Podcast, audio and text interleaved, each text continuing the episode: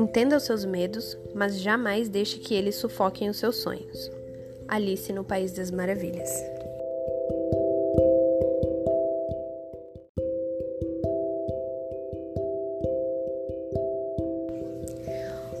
Olá, pessoas! Sejam muito bem-vindos ao meu podcast. Eu sou Maria Fernanda, falando o que der na telha. Esse é o episódio 2 Coragem.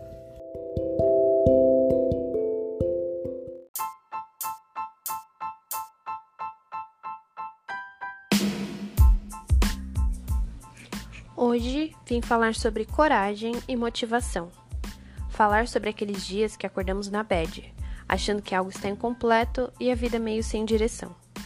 Isso acontece vez ou outra comigo. Me pego refletindo sobre a vida e sobre as coisas que eu gostaria de fazer, mas que o medo me impede. Tenho o bom costume de fazer um exercício de autorreflexão, de pensar em tudo, nas coisas boas, nas coisas ruins, no que eu posso melhorar, no que eu devo desistir. Mas a conversa aqui não é sobre religião, mas eu queria citar para vocês que eu sou cristã e que nesses momentos orar sempre me ajuda. Medo, substantivo masculino, estado afetivo suscitado pela consciência do perigo ou que, ao contrário, suscita essa consciência. Temor, ansiedade irracional ou fundamentada. Receio. Sentir medo é normal. Isso acontece o tempo todo com todas as pessoas. Desde crianças nós sentimos medos. Às vezes de algo bobo, como um monstro debaixo da cama, por exemplo. Outros, medos fundamentados, como de aranha, cobra. Mas o que não podemos é deixar que o medo tome conta da gente. A coragem tem que ser maior, principalmente quando se trata de assuntos da vida adulta, onde o medo pode nos impedir de realizar grandes sonhos pensei em montar uma playlist com algumas músicas motivacionais, mas acho que isso pode confrontar um pouco com o gosto musical de cada um. Porque nós temos desde o Renato Russo nos dizendo: nunca deixe que te digam que não vale a pena acreditar nos sonhos que se tem. Temos Queen nos lembrando que nós somos os campeões. E até os mais novos, os adeptos ao funk, tem o MC Gui nos lembrando que sonhar, nunca desistir, ter fé, pois fácil não é nem vai ser mas é melhor resumir tudo numa frase: a vida muda na proporção da sua coragem. Eu vou citar para vocês um texto bem simples, é retirado de um filme, mas ele retrata muito bem a nossa vida real.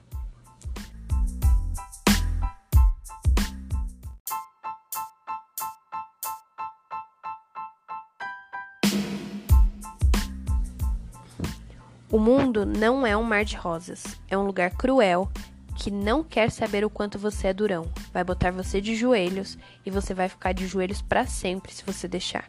Você, eu, ninguém vai bater tão forte como a vida. Mas não se trata de bater forte. Se trata de quanto você aguenta apanhar e seguir em frente. O quanto você é capaz de aguentar e continuar tentando. É assim que se consegue vencer. Agora, se você sabe o teu valor, então vá atrás do que você merece. Mas tem que estar preparado para apanhar. E nada de apontar dedos, dizer que você não consegue por causa dele ou dela ou de quem quer que seja. Só os covardes fazem isso. E você não é covarde. Você é melhor do que isso. Por Rock Balboa. Eu resolvi citar esse texto, em primeiro lugar, porque eu gosto muito do filme, e segundo lugar, porque a nossa vida ela pode ser comparada metaforicamente como uma luta. Eu me lembro bem das aulas de Morgan Jiu-Jitsu, onde o professor, que é também meu pai, dizia pra gente que antes de aprender a bater e derrubar os adversários, a gente precisaria aprender a apanhar e cair. Mais importante do que saber se defender é saber apanhar. Nem todas as situações dentro de uma luta, dentro do tatame, nos permite defesa. Por isso a gente precisa estar calejado para aguentar apanhar mais do que o outro. Depois de aguentar apanhar, vem o segundo passo, que é saber cair e levantar. Ou na primeira queda, fim de luta. E é exatamente assim que deveria ser na vida. Vamos encontrar várias situações e pessoas para bater na gente o tempo todo, mas a gente precisa estar preparado para isso.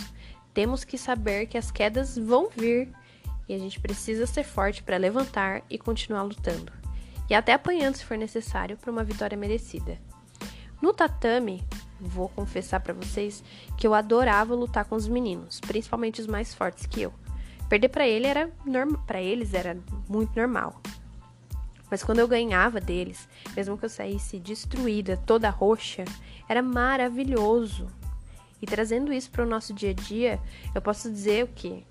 Quanto maior o desafio, mais saborosa é a vitória.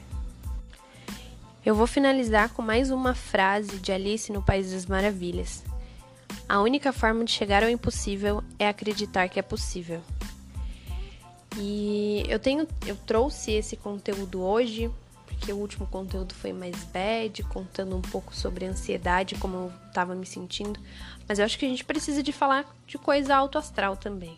A gente precisa falar de como é que a gente vai se sentir melhor no meio dessa, dessa circunstância, dessas situações.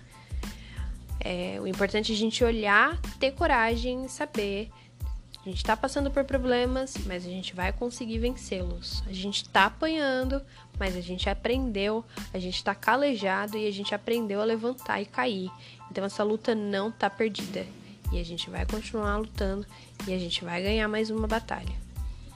Gente, é, eu quero aproveitar o espaço desse post para agradecer imensamente o retorno que eu tive em relação ao episódio anterior, quando eu falei de ansiedade, eu recebi alguns contatos que foi incrível. Vocês não têm ideia do bem que vocês fizeram para mim.